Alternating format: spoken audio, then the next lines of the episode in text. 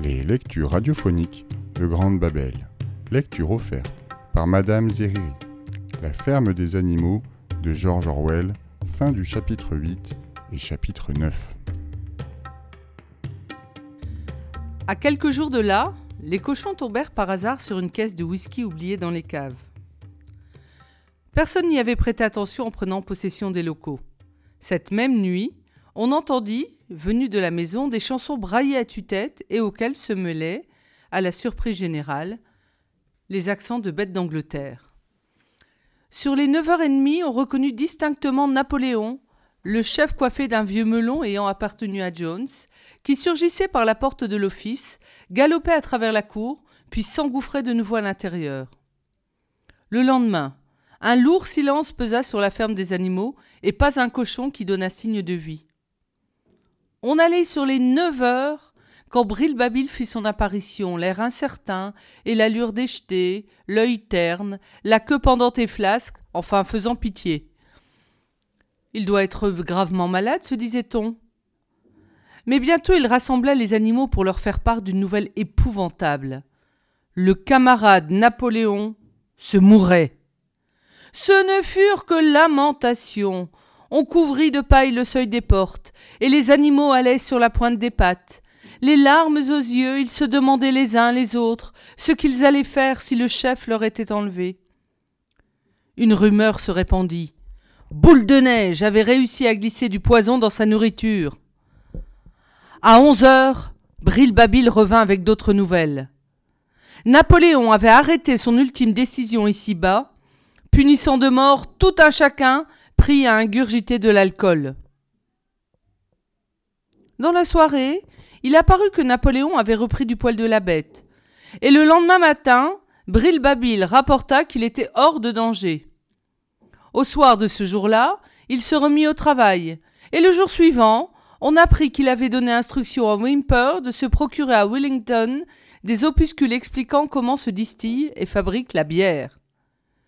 Une semaine plus tard, il ordonnait de labourer le petit enclos attenant au verger, primitivement réservé aux animaux devenus inaptes au travail. On en donna pour raison le mauvais état du pâturage et le besoin de l'ensemencer à neuf. Mais on le sut bientôt, c'était de l'orge que Napoléon désirait y planter. Vers ce temps-là survint un incident bizarre, dont le sang s'échappa à presque tout le monde. Un fracas affreux dans la cour vers les minuit. Les animaux se ruèrent dehors où c'était le clair de lune. Au pied du mur de la grange, là où étaient inscrits les sept commandements, ils virent une échelle brisée en deux, et à côté, Brilbabi étendu sur le ventre, paraissant avoir perdu connaissance. Autour de lui s'étaient éparpillés une lanterne, une brosse et un pot renversé de peinture blanche. Tout aussitôt, les chiens firent cercle autour de la victime, et dès qu'elle fut à même de marcher, sous escorte, la ramenèrent au logis. Aucun des autres animaux n'avait la moindre idée de ce que cela pouvait vouloir dire. Sauf le vieux Benjamin, qui d'un air entendu hochait le museau, quoique décidé à se taire. Quelques jours plus tard, la chèvre ennemée, en train de déchiffrer les sept commandements, s'aperçut qu'il en était encore un autre, que les animaux avaient compris de travers. Ils avaient toujours cru que le cinquième commandement énonçait Aucun animal ne boira d'alcool. Or, deux mots leur avaient échappé. De fait, le commandement disait Aucun animal ne boira d'alcool à l'excès. Chapitre 9 Le sabot fendu de Malabar fut long à guérir. La reconstruction du moulin avait commencé dès la fin des fêtes de la victoire. Malabar refusa de prendre un seul jour de repos, et il se faisait un point d'honneur de ne pas montrer qu'il souffrait.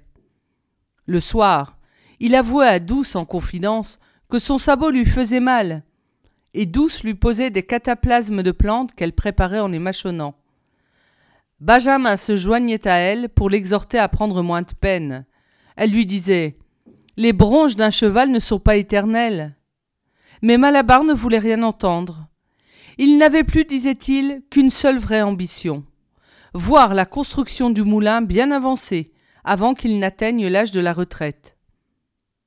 Dans les premiers temps, quand avaient été énoncées les lois de la ferme des animaux, l'âge de la retraite avait été arrêté à 12 ans pour les chevaux et les cochons, 14 pour les vaches, 7 pour les moutons, 5 pour les poules et les oies. On s'était mis d'accord sur une estimation libérale du, du montant des pensions. Pourtant, aucun animal n'avait encore bénéficié de ces avantages. Mais maintenant, le sujet était de plus en plus souvent débattu. Depuis que le clos attenant au verger avait été réservé à la culture de l'orge, le bruit courait qu'une parcelle du grand herbage serait clôturée et convertie en pâturage pour les animaux à la retraite.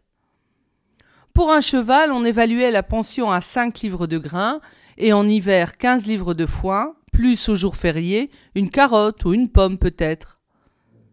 Le douzième anniversaire de Malabar tombait l'été de l'année suivante. Mais en attendant, la vie fut dure. L'hiver fut aussi rigoureux que le précédent, et les portions encore plus réduites, sauf pour les cochons et les chiens.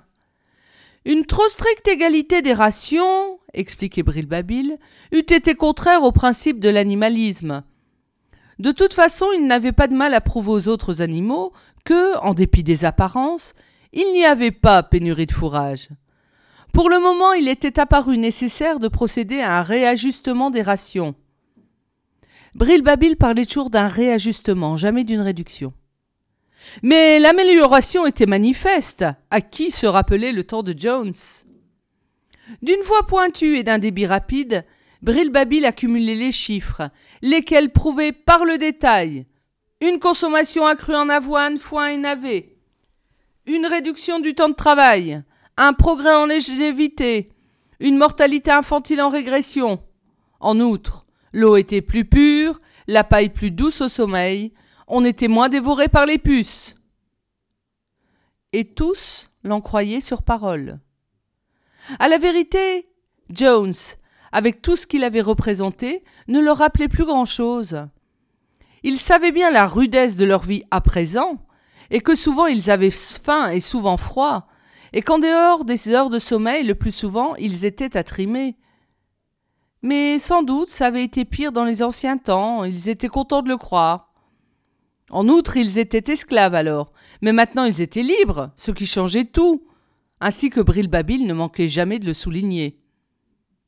Il y avait bien plus de bouches à nourrir désormais.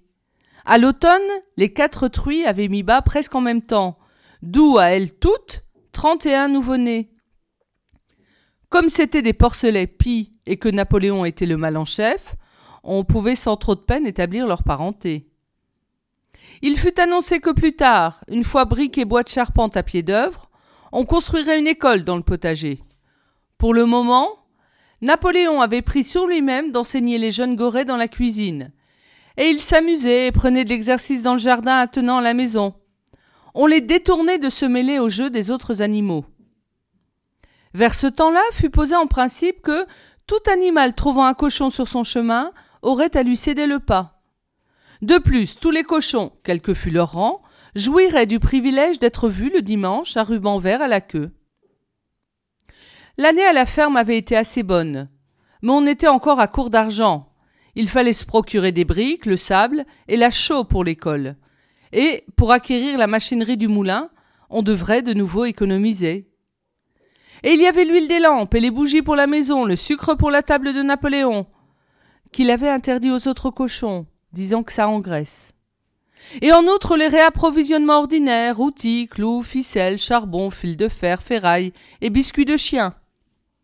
On vendit une part de la récolte de pommes de terre et un peu de foin, et pour les œufs le contrat de vente fut porté à six cents par semaine.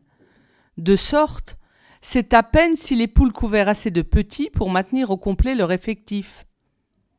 Une première fois réduite en décembre, les rations le furent encore en février, et pour épargner l'huile, l'usage des lanternes à l'étable et à l'écurie fut prohibé. Mais les cochons vinrent encore la vie belle apparemment, prenant même de l'embonpoint.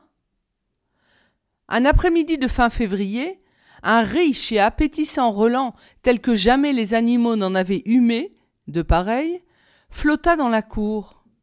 Il filtrait de la petite brasserie située derrière la cuisine que Jones avait laissée à l'abandon quelqu'un avança l'opinion qu'on faisait bouillir de l'orge. Les animaux reniflaient l'air avidement, et ils se demandaient si peut-être ils auraient un brouet chaud pour leur souper.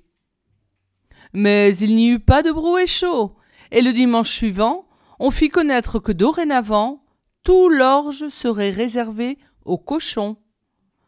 Le champ derrière le verger en avait été semé déjà, et la nouvelle transpira bientôt. Tout cochon toucherait sa ration quotidienne de bière, une pinte pour le commun d'entre eux, et pour Napoléon, dix, servies dans la soupière de porcelaine de Derby, marquée d'une couronne. S'il fallait souffrir bien des épreuves, on en était en partie dédommagé, car on vivait bien plus dignement qu'autrefois, et il y avait plus de chants, plus de discours, plus de défilés. Napoléon avait ordonné une manifestation spontanée hebdomadaire, avec pour objet de célébrer les luttes et triomphes de la ferme des animaux. À l'heure convenue, tous quittaient le travail et marchaient au pas cadencé autour du domaine. Une, deux, une, deux, et en formation militaire. Les cochons allaient devant, puis c'était, dans l'ordre, les chevaux, les vaches, les moutons, enfin la menue volaille. Les chiens se tenaient en serre-file. Tout en tête du cortège avançait le petit coq noir. À eux deux, Malabar et Douce portaient haut une bannière verte, frappée de la corne et du sabot, avec cette inscription Vive le camarade Napoléon Après quoi étaient récités des poèmes en l'honneur de Napoléon, puis Bril Babil prononçait un discours nourri des dernières nouvelles, faisant état d'une production accrue en biens de consommation, et de temps en temps tirait un coup de fusil. À ces manifestations spontanées, les moutons prenaient part avec une ferveur inégalée. Quelque animal venait-il à se plaindre? Comme il arrivait à des audacieux, loin des cochons et des chiens. Que tout cela était perte de temps, et qu'ils faisaient le pied de grue dans le froid, les moutons chaque fois leur imposaient silence, de leur bêlement formidable, entonnant le mot d'ordre Quatre pattes, oui, deux pattes, non. Mais à tout prendre, les animaux trouvaient plaisir à ces célébrations. Ils étaient confortés dans l'idée d'être leurs propres maîtres, après tout, et ainsi d'œuvrer à leur propre bien. Ainsi, grâce aux chants et défilés, et aux chiffres et sommes de Brilbabil, et aux fusils qui tonnent, et aux cocoricots du coquelet, et aux drapeaux au vent, ils pouvaient oublier, un temps, qu'ils avaient le ventre creux. En avril, la ferme des animaux fut proclamée République, et l'on dut élire un président. Il n'y eut qu'un candidat, Napoléon, qui fut unanimement plébiscité. Ce même jour, on apprit que la collusion de Boule de Neige avec Jones était étayée sur, des preuves nouvelles. Lors de la bataille de l'étable, Boule de Neige ne s'en était pas tenu, comme les animaux l'avaient cru d'abord, à tenter de les conduire à leur perte au moyen d'un stratagème. Non Boule de Neige avait ouvertement combattu dans les rangs de Jones. De fait, c'était lui qui avait pris la tête des forces humaines, et il était monté à l'assaut au cri de Vive l'humanité et ses blessures à l'échine que quelques animaux se rappelaient lui avoir vues, elles lui avaient été infligées des dents de Napoléon. Au cœur de l'été, le corbeau Moïse refit soudain apparition après des années d'absence. Et c'était toujours le même oiseau, n'en fichant pas une rame et chantant les louanges de la montagne de sucre candi, tout comme au temps du bon vieux temps. Il se perchait sur une souche et battait des ailes, qu'il avait noires, et des heures durant il palabrait à la cantonade. Là-haut, camarade, affirmait-il d'un ton solennel, en pointant vers le ciel son bec imposant. De l'autre côté du nuage sombre, là se trouve la montagne de sucre candi. C'est l'heureuse contrée où, pauvres animaux que nous sommes, nous nous reposerons à jamais de nos peines. Il allait jusqu'à prétendre s'y être posé un jour qu'il avait volé très très haut. Et il avait vu, à l'en croire, un gâteau tout rond fait de bonnes graines. Comme les animaux n'en mangent pas beaucoup en ce bas monde, et des morceaux de sucre qui poussent à même les haies et jusqu'au champ de trèfle éternel. Bien des animaux l'en croyaient. Nos vies présentes, se disait-il, sont vouées à la peine et à la faim. Qu'un monde meilleur dû exister quelque part, cela n'est-il pas équitable et juste? Mais ce qu'il n'était pas facile d'expliquer, c'était l'attitude des cochons à l'égard de Moïse. Ils étaient unanimes à proclamer leur mépris pour la montagne de sucre candi et toute fable de cette farine. Et pourtant le laissaient fainéanter à la ferme, et même lui allouaient un boc de bière quotidien. Son sabot guéri, Malabar travailla plus dur que jamais. À la vérité, cette année-là, tous les animaux peinèrent comme des esclaves. Outre le contraignant train-train de la ferme, il y avait la construction du nouveau moulin et celle de l'école des jeunes gorets, commencée en mars. Quelquefois leur long labeur, avec cette nourriture insuffisante, les épuisait. Mais Malabar, lui, ne faiblissait jamais. Il n'avait plus ses forces d'autrefois, mais rien dans ses faits et gestes ne le trahissait. Seule son apparence avait un peu changé. Sa robe était moins luisante, ses reins semblaient se creuser. Malabar va se requinquer avec l'herbe du printemps, disaient les autres. Mais ce fut le printemps et Malabar ne reprit pas de poids. Parfois, sur la pente qui conduit en haut de la carrière, à le voir bander ses muscles sous le fait d'un énorme bloc de pierre, on aurait dit que rien ne le retenait debout que la volonté. À ces moments-là, on lisait sur ses lèvres sa devise Je travaillerai plus dur. Mais la voix lui manquait. Une fois encore, Douce et Benjamin lui dirent de faire attention à sa santé, mais lui n'en faisait toujours qu'à sa tête. Son douzième anniversaire était proche. Eh bien, advienne que pourra, pourvu qu'avant de prendre sa retraite, il ait rassemblé un tas de pierres bien conséquent. Tard, un soir d'été, tout d'un coup, une rumeur fit le tour de la ferme. Quelque chose était arrivé à Malabar. Il était allé tout seul pour traîner jusqu'au moulin encore une charretée de pierres, et bel et bien la rumeur disait vrai. Quelques minutes ne s'étaient pas écoulées que des pigeons se précipitaient avec la nouvelle. Malabar est tombé. Il est couché sur le flanc et ne peut plus se relever. Près de la moitié des animaux coururent au mamelon où se dressait le moulin. Malabar gisait là, étendu entre les brancards de la charrette, les flancs gluants de sueur, tirant sur l'encolure et le regard vitreux, incapable même de redresser la tête. Un mince filet de sang lui était venu à la bouche. Douce se mit à genoux à côté de lui.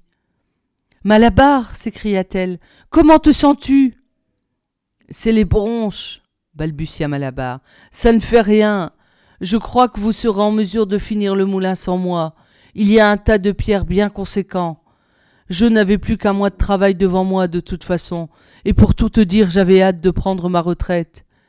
Et comme Benjamin se fait vieux, Peut-être que lui aussi le laisseront prendre sa retraite pour me tenir compagnie.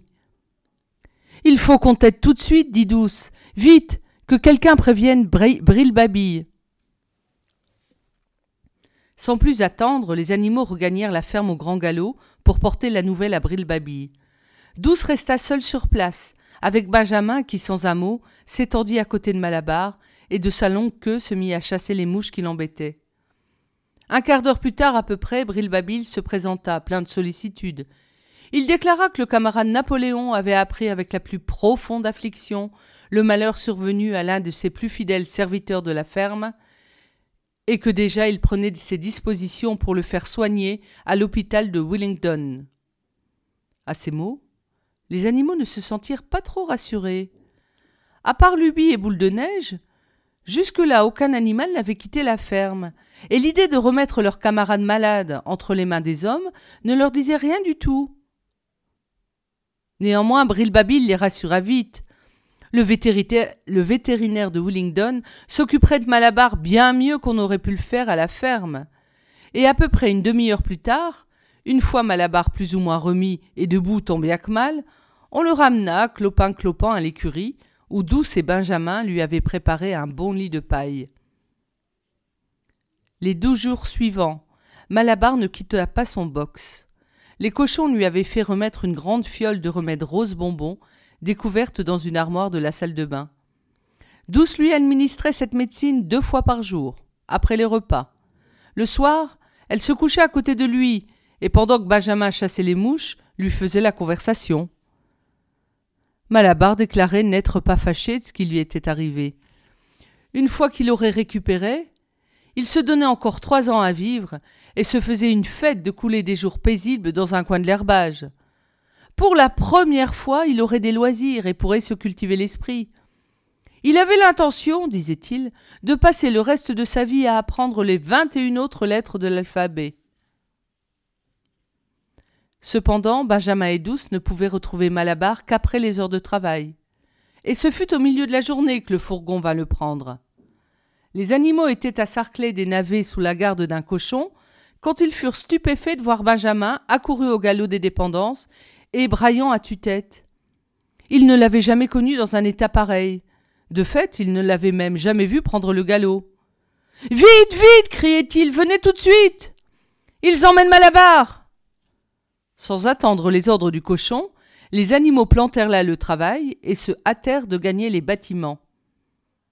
Et à n'en pas douter, il y avait dans la cour, tiré par deux chevaux et conduit par un homme à la mine chafouine, un melon rabattu sur le front, un immense fourgon fermé. Sur le côté du fourgon, on pouvait lire des lettres en caractères imposants, et le box de Malabar était vide. Les animaux se pressèrent autour du fourgon, criant en chœur Au revoir, Malabar, au revoir, au revoir Bande d'idiots se mit à brère Benjamin. Il piaffait et trépignait de ses petits sabots. Bande d'idiots Est-ce que vous ne voyez pas comme c'est écrit sur le côté du fourgon? Les animaux se turent, et même ce fut un profond silence.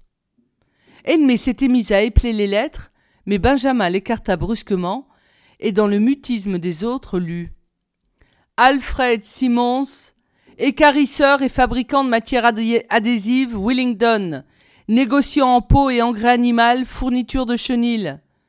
Y êtes-vous maintenant? Ils emmènent Malabar pour l'abattre. Un cri d'horreur poussa, s'éleva, poussé par tous.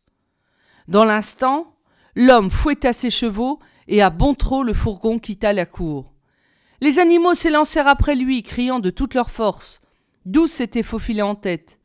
Le fourgon commença à prendre de la vitesse, et la jument, s'efforçant de pousser sur ses jambes trop fortes, tout juste avança au petit galop. Malabar cria-t-elle. Malabar Malabar Malabar Et à ce moment précis, comme s'il lui fût parvenu le vacarme du dehors, Malabar, à l'arrière du fourgon, montra le mufle et l'arrêt blanche qui lui descendait jusqu'aux naseaux. Malabar lui cria Douce d'une voix de catastrophe. Malabar, sauve-toi Sauve-toi vite Il te mène à la mort Tous les animaux reprirent son cri. Malabar Sauve-toi, Malabar Sauve-toi Mais déjà la voiture les gagnait de vitesse. Il n'était pas sûr que Malabar eût entendu l'appel de Douce. Bientôt son visage s'effaça de la lucarne. Mais ensuite, on l'entendit tambouriner et trépigner à l'intérieur du fourgon de tous ses sabots. Un fracas terrifiant. Il essayait à grande ruade de défoncer le fourgon. Le temps avait été où de quelques coups de sabot il aurait pulvérisé cette voiture. Mais hélas, sa force l'avait abandonné, et bientôt le fracas de ses sabots tambourinants s'atténua, puis s'éteignit. Au désespoir Les animaux se prirent à conjurer les deux chevaux qui tiraient le fourgon. Qu'ils s'arrêtent donc Camarades Camarades criaient les animaux. Ne menez pas votre propre frère à la mort Mais c'étaient des brutes bien trop ignares pour se rendre compte de ce qui était en jeu. Ces chevaux-là se contentèrent de rabattre les oreilles et forcèrent le train. Les traits de Malabar ne réapparurent plus à la lucarne. Trop tard, quelqu'un eut l'idée de filer devant et de refermer la clôture aux cinq barreaux. Le fourgon la franchissait déjà, et bientôt dévala la route et disparut. On ne revit jamais Malabar. Trois jours plus tard, il fut annoncé qu'il était mort à l'hôpital de Willingdon, en dépit de tous les soins qu'on puisse donner à un cheval. C'est Brilbabil qui annonça la nouvelle. Il était là, dit-il, lors des derniers moments. Le spectacle le plus émouvant que j'ai jamais vu, déclara-t-il, de la pâte s'essuyant une larme. J'étais à son chevet tout à la fin, et comme il était trop faible pour parler, il m'a confié à l'oreille son unique chagrin, qui était de rendre l'âme avant d'avoir vu le moulin achevé. En avant, camarade, disait-il dans son dernier souffle. En avant, au nom du soulèvement, Vive la ferme des animaux Vive le camarade Napoléon Napoléon ne se trompe jamais. Telles furent ses dernières paroles, camarades. Puis tout à trac, Bril changea d'attitude.